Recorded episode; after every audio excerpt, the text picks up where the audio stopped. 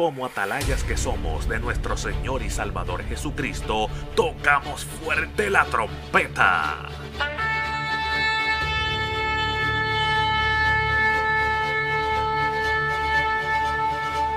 Con mensajes de alerta, somos Aplastado Podcast.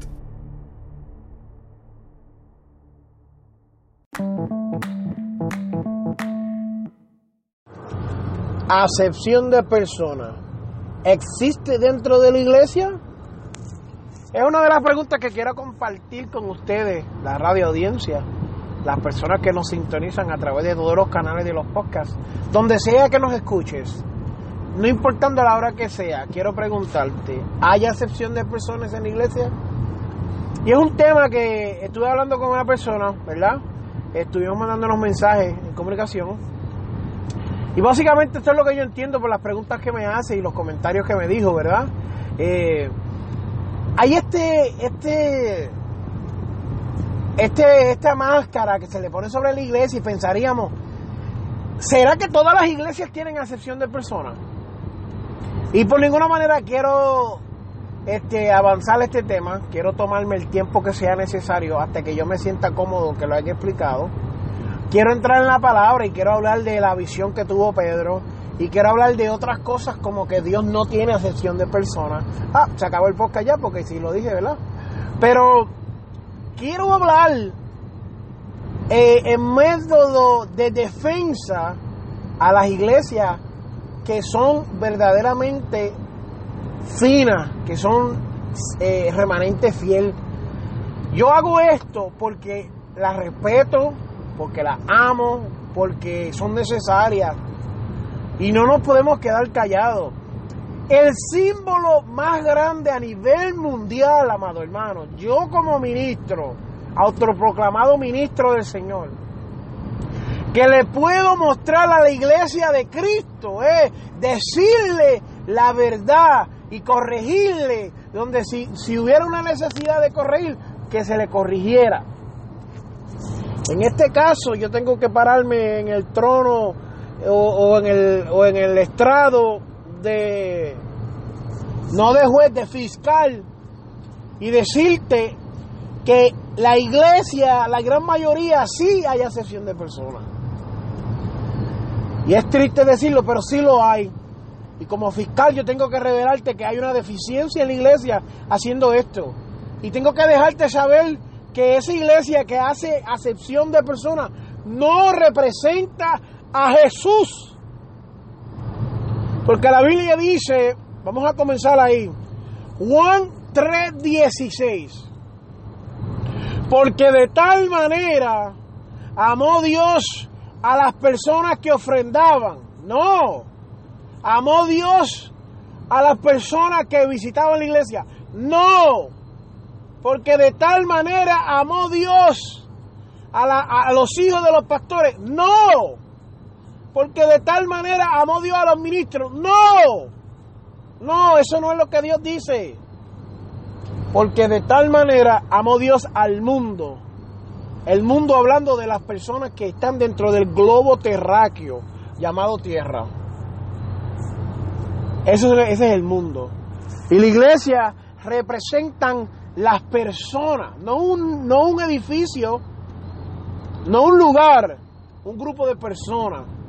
Y cuando hablo de este grupo de personas que hacen asesión de personas, les tengo que decir, es momento de que se arrepientan y cambien, porque Dios no hace acepción de personas. Y si tú no puedes predicar lo que Dios predicaba, lo que Dios hablaba, lo que Dios hacía, si no puedes imitar cómo era Dios, entonces no puedes ser proclamador de Cristo.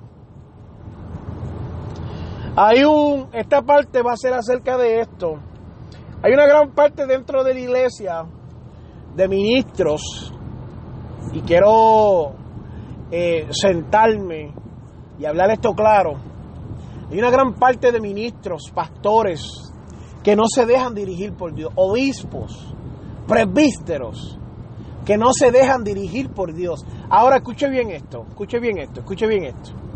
Le voy a dedicar un momento a usted que no quiere coger la palabra como es. Un minuto. Un minuto. Si yo me pongo una camisa color blanca y usted dice, las personas que usan camisas negras son personas que tienen mal carácter. ¿Entendiendo, verdad? ¿De qué color era mi camisa? Blanca. Y usted habló de la camisa negra. No hablo de mi camisa, ¿verdad que no? Pues yo no tengo que preocuparme ni molestarme porque yo no estoy haciendo eso. Yo no estoy en una camisa negra.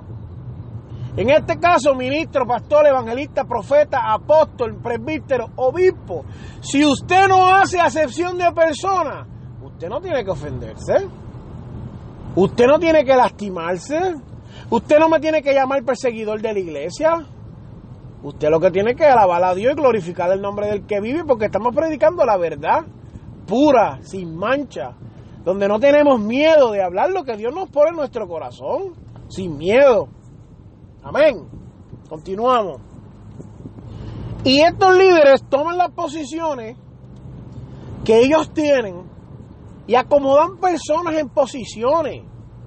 Entonces, hay pastores, me consta, conozco, he visto, lo he experimentado, que mi papá, mi mamá, mi tío, mi tía, mi sobrino, mis primos, tienen posiciones dentro de la iglesia. ¿Por qué? No se basan en, en, una, en un renglón de los frutos que den esas personas y por encima de esos frutos de lo que diga el Espíritu Santo de esas personas, sino que porque somos familia, te damos posiciones dentro de la iglesia. Hay líderes y no quiero quedarme en una área, porque conozco varios casos y confraternizo con muchos pastores, y de ninguna manera quiero que yo, usted crea que yo le estoy tirando a usted. Delante de la presencia de Dios tengo la mente limpia, hablando acerca de asesión de personas, y esto es como dicen en los muñequitos, si te cae la bota, pues póntela, alaba ahora si te atreves. Pues ¿qué sucede? Hay personas dentro del Evangelio que son unas personas que no respetan a Dios, no respetan la autoridad que Dios nos da, no respetan el sistema de Dios. ¿Y qué sucede? Pues ¿qué pasa? Mira, viene alguien con dinero y dice, pastor, eh, voy a diezmar y le da un buen diezmo. Ah, no, esta persona hay que, hay que hacerlo, hay que darle ministerio. No, pastor, eh, le vamos a dar una ofrendita para usted. No, esta persona hay que hacerla el líder. No, pastor, escucha que le vamos a dar un regalo, eh, eh, eh, vamos a bendecirlo. Y hay personas que ponen a otras líderes, que ponen a otras personas en posiciones por lo que pueden adquirir de ellos. No por el servicio de esa persona, no por la devoción a Dios, no por lo, ni siquiera por lo que Dios diga, sino por lo que ellos pueden obtener de esas personas. ¿Qué sucede?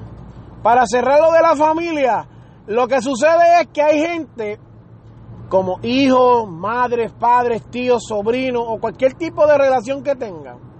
Esposa, hay pastores que le dan posiciones a la esposa y Dios no las ha llamado y es tan sencillo así. Hay, Dios, hay, hay veces que Dios llama a, a, esposo y esposa a trabajar activo en el ministerio. Y hay veces que el rol que Dios le da a uno de esas dos personas es que trabaje desde la casa, de otra manera, que ore, que interceda, que ministre, de otra manera. Pero de eso no vamos a entrar ahora. ¿Qué sucede? Eh, a veces cuando usted lo pone ahí, si no son llamados por Dios, lo que no es llamado por Dios no dura, no se mantiene, fracasa, hace daño al Evangelio, amado. Así que yo encuentro que no debe de hacer eso. Número dos, cuando hablamos acerca del dinero, cuando esa persona eh, quiera cambiar y quiera hacer otras cosas que usted tal vez ya no pueda comprometer, entonces va a tener un problema porque esa persona compró la posición y entonces usted se va a buscar un lío porque fue sobornado ante las tinieblas. Usted fue corrupto delante de la presencia de Dios. Hay pastores que le dan posiciones a personas por panismo, porque somos amigos. Yo como líder del Evangelio de Cristo tengo un llamado y es predicarle a las almas, a todas las almas. Así que si tú eres mi amigo, yo te tengo que decir la verdad, me guste o no me guste, te guste o no te guste, te sientas mal o no te sientas mal, pero yo tengo un compromiso antes y por encima de mi amistad contigo, que es un compromiso que tengo con Dios. Y es un respeto que le debo a Dios, una honra, yo honro a Dios. Si no te lo digo, pues le fallo a Dios, no a ti, a Dios. Soy irresponsable ante lo que Dios pide de mí. ¿Entiendes? No es Dios, soy yo que fallo. Soy yo. A veces ponemos personas porque tienen un buen talento y tienen un buen ministerio. Y eso está mal. Porque tú puedes ser la persona que mejor habla en el mundo. Hitler, que fue un asesino de millones de personas, era una persona que tenía buena palabra y convencía al pueblo. Si no, Alemania no se va detrás de él y conquistan y hacen las masacres que hicieron. Hitler. Pero ¿qué sucede? A veces creemos que hacemos asesión de personas tan sencillamente por la posición que ellos eh, o el, ministerio o el talento que tengan. Esta persona canta bien, bueno, pues esta persona hay que hacerlo líder de los cantores, de, de, de los profetas, de los evangelistas. Eh, esta persona eh, habla bien, Ah, no, pues hay que hacerlo profeta, predicador, apóstol. Esta persona viene todos los días a la iglesia. Ah, no, pues esta persona es ministro, ordenado ya. Esta persona ofrenda, diezma. A veces usted no puede, a veces usted no puede decir, tú eres buen cristiano. A veces, escucha bien, no puedes decir, tú eres un buen cristiano porque vienes a la iglesia y te veo orando y te veo ayunando, porque hay veces que la gente lo hace por show. Hay gente, hay gente que lo hace por show, amado. Y estas personas están secas y vacías y saben actuar, son unos actores. Los, se los llevan para México, muchachos, y hacen novelas. Porque son buenos actores. Yo prefiero una persona que, tenga una comunicación conmigo directa y que, y que yo sepa que, mira, esta persona eh, realmente eh, eh, tengo una relación con él y tengo más por encima de todo eso que Dios me está mostrando que esta persona tiene ese llamado, que tiene esa posición. Pero hay momentos que Dios nos revela y nos habla tan sencillamente a través de cómo las personas actúan con uno. Y no es que sea amigo mío, no es que sea eso, pero yo conozco gente que tal vez no somos amigos, pero tenemos la misma meta para alcanzar y trabajamos juntos en concuerdo y logramos muchas cosas que a veces tengo amigos que porque somos amigos no alcanzamos nada. Hay personas, y no digo que sean enemigos ni nada de eso, es que hay gente que no son amigos y ya. Hay gente que usted los conoce en el Evangelio y trabajan juntos y alcanzan un montón de cosas. Y hay gente que usted conoce de mucho tiempo y no alcanzan nada, porque así es. Vamos a ir a unos anuncios y volvemos en breve.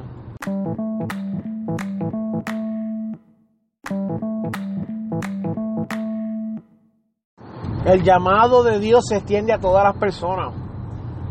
Antes de entrar en los versículos que quiero hablar y quiero desarrollar, el llamado de Dios se extiende a todas las personas porque ese fue su plan, ese fue su deseo. Eh, eh, eh, el plan perfecto de Dios era salvar a las personas sin, sin hacer la sesión de personas. Y no quiero avanzar en esto, pero quiero decirte que como iglesia, como ministro, como líder, como pastor, como obispo, como obrero, como sea lo que sea, tu trabajo no es seleccionar la miel que te gusta o quién, quién me gusta o no, porque con Jesucristo andaban 12 y de los 12, ¿quién no se fue corriendo cuando lo, lo, arrestaron? ¿Y quién no lo traicionó? ¿Y quién lo, y quién lo vendió? ¿Y quién, quién lo negó? Amado, pues no es nuestro trabajo eh, sacudir eh, eh, el trigo de la cizaña. Hay que trabajar con los 12, con los que Dios nos ha puesto. Hay que trabajar con eso y ver y, lograr y alcanzar lo que Dios pide y llevar a esa persona a un ministerio. Un pastor que no tiene un plan con la iglesia, con cada uno de sus miembros y sepa hasta dónde los va a llevar y qué meta van a alcanzar este año, qué ministerio, qué posiciones. Un pastor que fracasa, un obispo, un líder, un presbítero, fracasa, fracasa, no sirve, renuncie, hágale un bien al evangelio, sálgase del evangelio, no sirve. Usted no tiene llamado, no sirve. Usted no tiene plan para cada una de las ovejas. Usted está lacerando el cuerpo de Cristo, porque mientras usted trabaja una, ¿Qué pasa con el resto? ¿Qué pasa con la parábola de las 100 ovejas? Que si una se extravía, por una paró el progreso de rebaño y la fue a buscar, amado. Por una. Si usted no tiene un plan para sus jóvenes, para sus niños, tiene un problema serio. Tiene un problema grave en sus manos. Vamos a entrar en unos versículos y vamos a comenzar leyendo la historia de Pedro.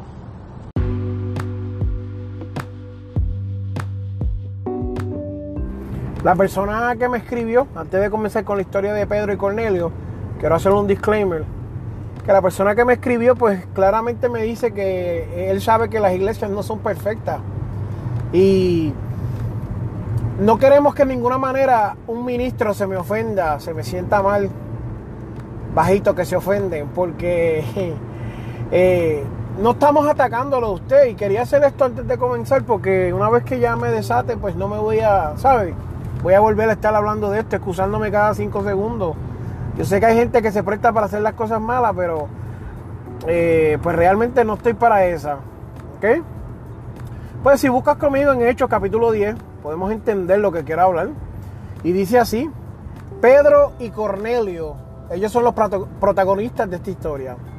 Había en Cesarea un hombre llamado Cornelio, centurión de la compañía llamada La Italiana piadoso y temeroso de Dios con toda su casa, y que hacía muchas limosnas al pueblo y oraba a Dios siempre. Así la Biblia lo describe a él. Este vio claramente en una visión como a la novena, como a la novena hora del día, que un ángel de Dios entraba donde él estaba y le decía, Cornelio. Y él mirándole fijamente y atemorizado, dijo, ¿qué es, Señor?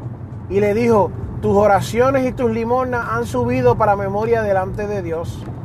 Envía pues ahora hombres a Jope y haz venir a Simón, el que tiene sobrenombre Pedro. Este posa en casa de cierto Simón Curtidor, que tiene su casa junto al mar. Él te dirá lo que es necesario que hagas. Ido el ángel que hablaba con Cornelio, este llamó a dos de sus criados y a un devoto soldado de los que le asistían a las cuales envió a Jope después de haberle contado todo.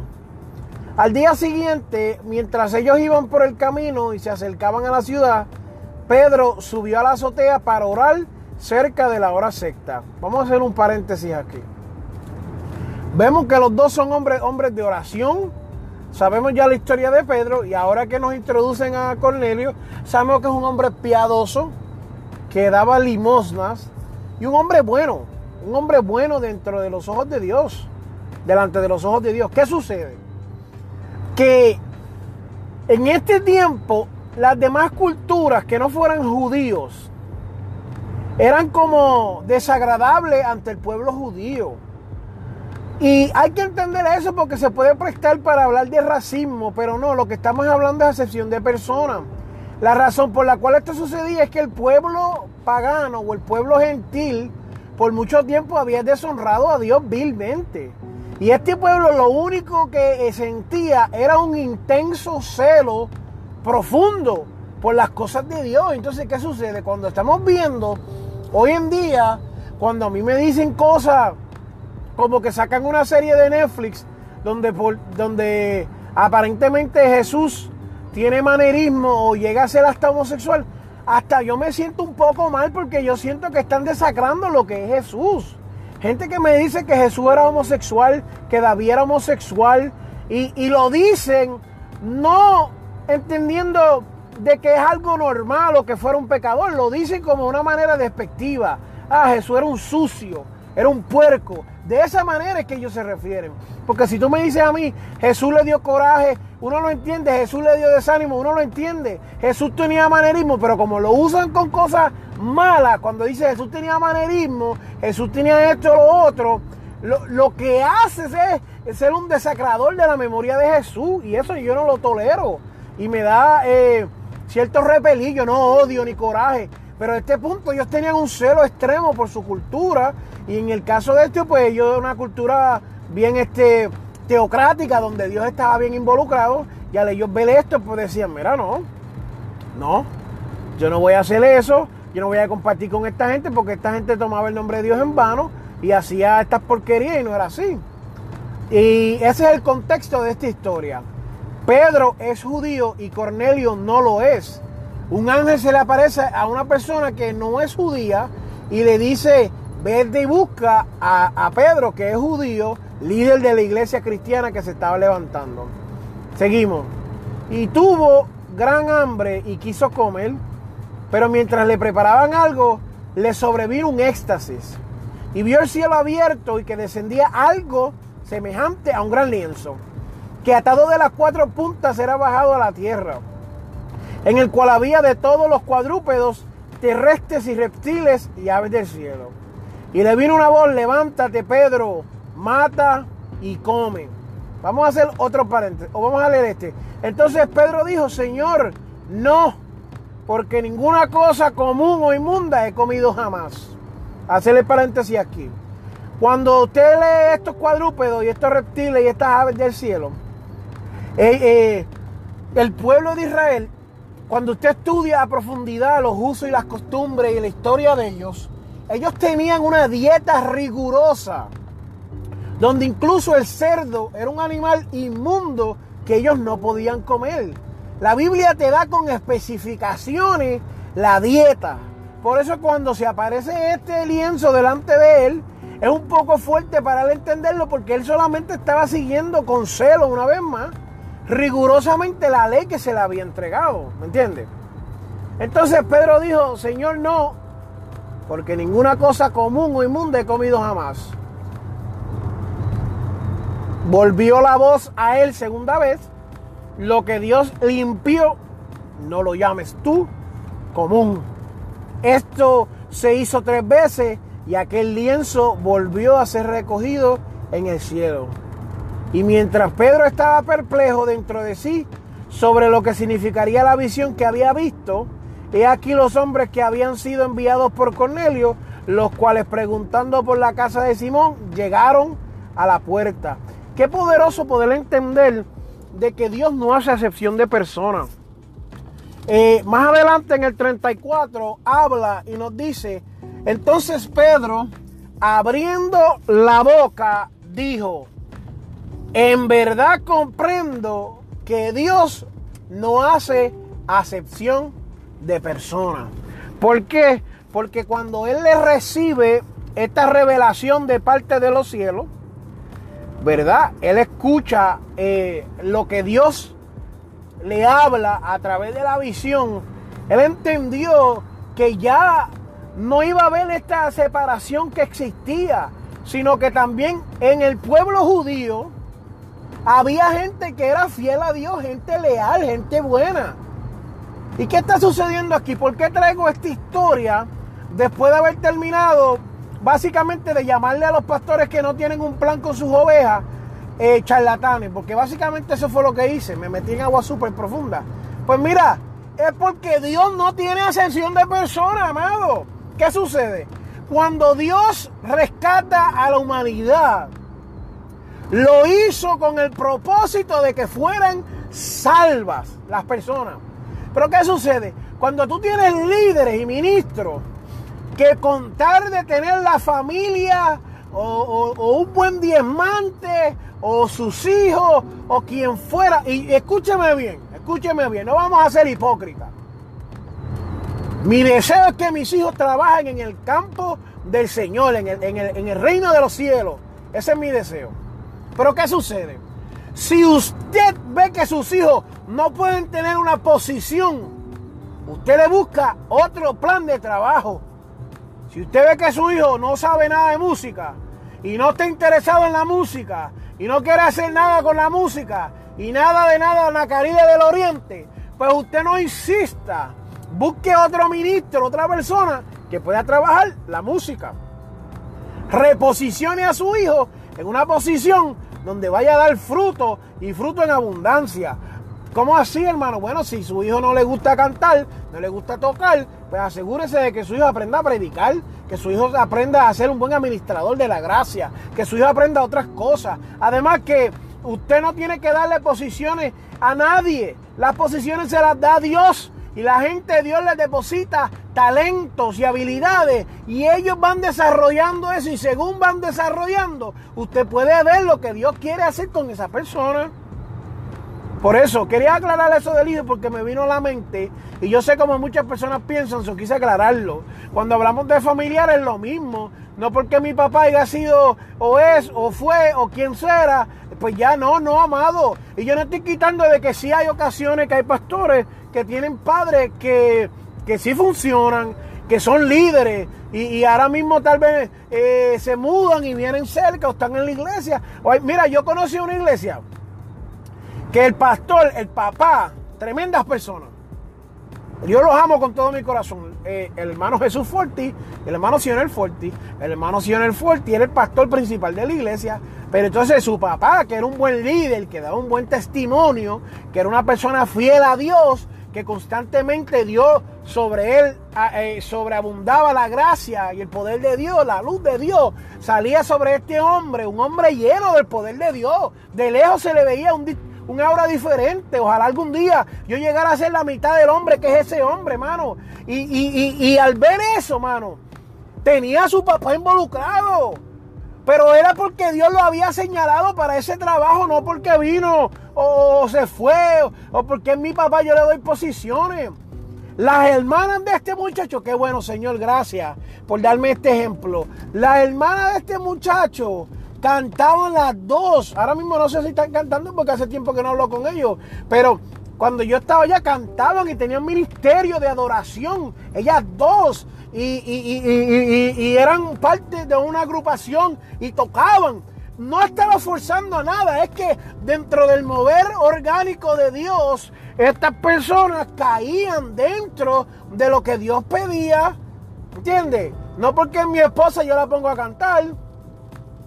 No porque mi hijo. No. Era gente que Dios había escogido para esas posiciones. Su mamá era maestra y también líder, mira, amado. Y eso no es malo, vuelvo y repito, pero cuando es malo, cuando el hombre quiere poner lo que le da la gana a él, cuando el hombre quiere hacer lo que él quiere, ahí es cuando es malo, amado. Igual con las personas diamantes. Hay gente que va mal al pastor, muchísimo. Hay gente que lo va a querer, hay gente que le va a dar todo al pastor y lo va a honrar. Y porque hay gente que Dios pone así. Hay gente que son agradecidas con sus pastores. Y esa gente tú tienes que amarlos también. Pero no por eso tú le puedes dar posiciones. Hay gente que va bien mal bueno en la iglesia. Y cuando digo bien mal bueno, no solamente va a dar un 10%, sino va a dar más. Y va a estar siempre pendiente de las necesidades del pastor. Y por eso entonces tú le vas a predicar un evangelio falso para que se pierdan. Pues no. Tú le vas a predicar un evangelio mejor y verdadero para que estas personas alcancen salvación y le vas a honrar su, su fidelidad. Aleluya. Entonces, porque porque es amigo mío, no amado, no amado. Yo tengo amigos que yo he sacado de, de, de del Evangelio porque yo sé que no dan la talla. Y eso no es malo. El problema es que como tenemos este egocentrismo, que somos los mejores del mundo y los más que sabemos, pues entonces ahí es que entra el problema donde que nosotros queremos, no, pues yo soy el más, soy mi amigo, el más que sabe, y traigo el predicador chuchi chuchín, y entonces ese no sabe predicar, no sabe hacer nada, me maltrata a la iglesia, pero ah, gloria a Dios y aleluya, porque es mi pana, es mi amigo. No, hay iglesias donde tienen lo que es un roster, un listado de predicadores tienen en los meses predican las mismas personas. Eso debe de dar bochorno cuando tú tienes más líderes y más personas que pueden predicar y enseñar. ¿Y, por qué tú no te sientas como pastor lleno de Espíritu Santo y lengua y, danza y le dice con toda la autoridad del Señor, fulana, fulano, siéntate ahí. Yo quiero que tú prediques, pero estás siendo infiel en esto, no estás siendo leal en esto. Habla claro si tienes el Espíritu Santo. Dios no hace sesión de personas. Yo sé que no todo el mundo va a hablar lengua y yo sé que no todo el mundo va a danzar en el Espíritu con este mensaje, pero es necesario porque cuando usted se va a hacer ahora mismo en el 2020 la prueba del coronavirus, usted le mete un palillo de oído por la nariz y le duele y le molesta, pero es necesario. Y es necesario en esta hora que usted entienda que usted como pastor y como líder y obispo y presbítero y como lo que sea, usted tiene que hablar con sus ovejas y las tiene que encaminar y tiene que tener un plan con ellas y enseñarle y llevarlas de la mano hasta el plan que Dios quiere que ellas lleguen. Ay hermano, pero entonces voy a llevar a 30 ovejas, pues entonces no sea pastor. Ay hermano, que voy a llevar a 50 ovejas, pero no sea pastor. No haga, no venga, no diga, no, no lo haga. Porque el plan, ¿sabe que el llamado pastoral es para servir, no para ser servido? ¿Cómo me choca a mí? Y esto no es malo en cuestión de que yo, a mí me han honrado personas. Yo he ido a iglesia y me han sentado en el altar y me honran y nos han bendecido con comida, con dinero, con ropa. Y, y eso es bueno. No voy a ser hipócrita, eso es bueno. Lo malo es cuando la iglesia todo el tiempo quiere poner al pastor como si fuera un rey, como si fuera un dios, como si fuera un, un líder mundial. No, el pastor es el que tiene que servir a la iglesia. Y si usted es un buen pastor que sirve a la iglesia, las ovejas siempre lo van a honrar. Yo conozco pastores que ellos mismos se... Mira, vamos a dejar eso ahí porque lo vamos a, lo vamos a calentar, amado, con todos esos pastores changuitos y todos esos pastores que están cambiando la doctrina ahora. La, la, la. Tengo un mensaje aquí en Spotify, en, en los podcasts, que dice la revelación de Dios no es exclusiva para un grupo elite dentro de la iglesia. No lo es. Pero ¿qué sucede? Necesario entender que en Gálatas, vamos a buscar Gálatas, Gálatas 2.6 dice, pero de lo que tené, de los que tenían reputación de ser algo, lo que hayan sido en otro tiempo, nada me importa. Dios no hace acepción de persona. A mí pues, los de la reputación, nada nuevo me comunicaron. ¿Qué quiere decir esto, amado? Hay momentos, aleluya, esto está fuerte, amado. Échale aceite para que baje esa vianda. Es difícil tolerar y entender este mensaje, pero es necesario. Dios no hace acepción de personas. Entonces estamos viendo que él está hablando y le dice lo que era la vieja reputación. Porque hay gente que viene y dice, no, porque yo en el mundo era el empresario, era el dueño del banco gubernamental de reciproque. No, ¿y qué importa? Yo era el dueño de Vieques y Culebra, el Yunque y Toro. ¿Qué nos importa? Cuando estás en Cristo, nueva criatura eres. Mira, en una ocasión, escucha esto, los, los, hijos de Zebedeo se le acercan al Señor y le dicen, Señor, con la mamá, la mamá instigando, le dice, Señor, yo me gustaría que eh, cuando tú estés en tu trono de rey, porque esta es la historia, con el contexto, cuando tú estés en el trono de rey, con posición, que seas un líder mundial, con control absoluto de todo, yo quiero que mi hijo fulano se sienta a tu izquierda y mi hijo Mengano se siente a la derecha. Y el Señor le estuvo bien fuerte eso, porque Él les dijo, no, no. Y, es que nosotros no vinimos a ser servidos. ¿Por qué hay asesión de personas? Ay, aleluya. Mira, hay asesión de personas porque en este tiempo la gente ha cogido el Evangelio para servirnos nosotros mismos. Muchos pastores que ponen a los hijos y a, sus nietos y a los esposos de sus hijas y a las esposas de sus hijos y a, su, y a sus vecinos y a todos amigos y conyunte que llevan, los meten al evangelio y, y como dije ahorita, ponen hasta a las esposas y a los hijos a poner posiciones que estas personas no pueden cumplir. Le son infieles a Dios por quedar bien con un hombre. Importante entender que no es así. Que no debe de ser así. No debe de ser así.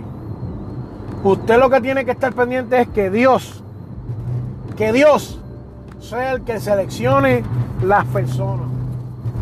Esta no fue la primera vez que eso le pasa a Pedro. Vamos a leer algo más, pero Romanos 2.11 dice, porque no hay acepción de personas para con Dios. ¿Cómo más claro quiere que lo lea? Porque en chino no puedo, aleluya. Cuando leemos esta parte de la escritura en Gálatas, vemos, pero cuando Gálatas versículo 11 dice, pero cuando Pedro vino a Antioquía, le resistí cara a cara porque era de condenar. Pues antes de que viniesen algunos de parte de Jacobo, comía con los gentiles, pero después que vinieron se retraía y se apartaba, porque tenía miedo de los de la circuncisión. Y en su simulación participaban también los otros judíos, de tal manera que aún Bernabé, que era misionero en aquel tiempo, fue también arrastrado por la hipocresía de ellos. Y mira cómo le está diciendo, por la hipocresía de ellos y nadie le dijo, ay, usted está atacando a los apóstoles, usted está atacando a los líderes, tiene un espíritu rebelde. No, porque él estaba hablando la verdad y buscaba que estas personas fueran sanas. Pero cuando vi que no andaban rectamente conforme a la verdad del Evangelio, dije a Pedro delante de todos, si tú siendo judío vives como los gentiles y no como judíos, ¿Por qué obligas a los gentiles a judaizar? Gálatas 2 del 11 al 14. Una segunda situación donde después que Dios se le revela a, este hombre y le enseña y le dice lo que tiene que hacer, ¿qué sucede? Él vuelve como la puerca, vuelve al lodo y el perro vuelve al vómito. Volvió hacia atrás y le dijo, no, no, ahora es que, ahora es que me gozo yo. Y volvió a lo mismo, a lo mismo y a lo mismo. Y eso no es lo que quiere Dios. Eso no es lo que busca Dios. Hermano, amado, ¿quién los ha engañado a ustedes para que dejaran la verdad? Es triste, amado, ver la excepción de personas dentro del Evangelio. Yo quiero hacerte un llamado en esta noche y quiero hacerte un llamado al arrepentimiento. Y quiero que entiendas, amado, que nos escribe y, a todas las personas que se identifican, porque esto es algo real, de vivencias reales, de que Jesucristo no hace excepción de personas. Mira, eh, ahora mismo yo voy a decir esto, y lo más seguro que mucha gente me quiera comprometer luego de esto, y me quiera hacer un, un revolú de esto. Pero yo te voy a decir que a Jesucristo ahora mismo lo que quiere es que tú vengas, ahora mismo que llegues al Evangelio, sin importar tu, tu preferencia sexual. Tú eres homosexual, eres lesbiana, eres transgénero, eres, eres eh, eh, bisexual. Al Señor no le importa eso en términos de salvación. ¿Sabes lo que le importa, Señor? Es que tú des el primer paso. De hecho, estamos trabajando con una persona que que tiene un testimonio terrible acerca de eso mismo. Y nos va a hablar y nos va a explicar cómo Dios lo rescata, amado. Involucrado en la brujería y la hechicería y todo eso. Teniendo esa experiencia, Dios lo rescató. Porque no había preferencia de Dios. ¿Sabes lo que, lo que Dios buscaba? Esa alma, esa de las 99 ovejas, buscaba esa oveja. Pues nosotros queremos ponernos este manto de hipocresía, de santidad. Nos creemos de santos, pero no es santidad nada. Nos creemos que somos los más altos en el Evangelio, pero no es verdad. El crimen de eh, eh, lo que es el pecado de la homosexualidad no es diferente a lo que es un ladrón o un mentiroso. O en la iglesia que está llena de mentirosos y bochincheros, chismosos. Eso es igual que un... Mira, yo entiendo más a un homosexual y sus preferencias de la carne que a un chismoso. Porque muchas veces estas pasiones dice que son pasiones descontroladas. Y es bien difícil usted tomar control si no tiene a Cristo. Pero un chismoso, eso usted lo hace planeando, haciéndole mal al hermano. Un mentiroso, sabe la verdad, piensa en la verdad, medita en la verdad, pero miente. No, amado. Yo no puedo darle, yo no le puedo dar la razón a la iglesia falsa, mentirosa, no. Llamado que me escucha, que me escribiste, déjame decirte que hay una iglesia que es santa y pura y bella y buena. Y no te va a juzgar si vienes en pantalones cortos, o si vienes con medias o no, o si tienes gafas. Porque tú sabes qué, que más importante que la que es una porquería de templo es la salvación. Y es la salvación tuya y es tu vida. Más importante que la porquería de los instrumentos que haya, porque es una porquería. Cuando suene la trompeta, ni la guitarra, ni los platos de gozo filafio, ni el altar. Ay, el altar es santo. Más santo son las personas que Dios quiere rescatar. Eso es más santo y más privado y más importante y más íntimo para Dios. Vamos a dejar de estar poniendo la porquería de, utensilios y cosas materiales y el dinero y los diezmos por encima de la alma. Da tristeza ya. Da tristeza. Continuamente. Que si el diezmo, que si las ofrendas, que ayude a la gente que tiene necesidad. Cierre la iglesia si la tiene que cerrar y haga los cultos en las casas y todos esos chavos de ofrenda y diezmo, déselo a la gente que lo necesita. Ah, no, pero eso es una, eso es una teoría falsa, amado. Eso usted no me siga porque entonces se va a descarriar, ¿no? Yo no, yo te estoy diciendo la verdad. estoy hablando claro como es. Por eso te digo, hermano, yo te, te exhorto a que le permitas a Dios que te salve en este día que le permitas a Dios que te alcance, que, bendiga tu vida a través de tu salvación. Dale una oportunidad al Señor. Dale una oportunidad. Bueno, Dios te quiere salvar. Dios no le importa si tú eres blanco o negro, hombre o mujer, judío, si eres homosexual. a Dios no le importa eso, hermano. Dios, Tú sabes que Dios te miró con sus ojos de misericordia desde la cruz del Calvario. Tú sabes que Dios te estaba mirando y ya sabía que tú eras así. Que tenía la nariz chata. O la nariz perfilada. O eras más trigueño. O eras más claro. Y Dios no le, Dios no le quitó ni le añadió eso. Dios siguió la meta. Y se humilló y se despojó de su, de su ser Dios y murió en una cruz que era maldición y castigo. Entonces tú me vas a decir a mí que Dios no... Ay, hermano, ¿qué es eso? ¿Qué disparate estamos diciendo, amado? ¿Qué disparate, qué disparate es ese, hermanito? Hermanita. No, jamás ni nunca, eso no es lo que Dios dice. Jamás. Así que quiero hacer una oración por ti. Eh, amantísimo Dios y Padre Celestial en esta hora, yo te pido, Dios mío, que tú te les reveles a estas personas. Que tú las puedas rescatar, Dios mío, porque el propósito de esto es que tú las rescates, que ellos sean salvos, Dios mío. En el mundo no hay nada más importante, Dios mío, que, que una alma. Y tú sabes que cuando yo dije porquería, yo no decía eso de faltando de respeto a la iglesia sino lo dije con el sentimiento de emoción que tengo de parte tuya, Dios mío, por las almas. De esta, de esta tergiversación que hay por las almas, donde se creen que es más importante una guitarra, un altar, un templo, una alfombra, que la vida de un pecador. Dios mío, ayúdale a la iglesia a entender y que madure y que crezca, Señor. Ayúdale a las personas que necesitan de ti en esta hora, Dios mío. En el nombre poderoso de Jesús, Espíritu Santo, revélatele. El tiempo se acaba, Dios mío, y la iglesia está jugando a perder el tiempo, Dios. Señor, ayúdalo, Dios mío, en el nombre poderoso de Jesús. Yo te lo pido, Dios. Amén y amén. Cuando continúe escuchándonos a través de los diferentes programas que tenemos. Queremos bendecir su vida y queremos que usted alcance todo lo bueno y grande de Dios. Dios me los bendiga.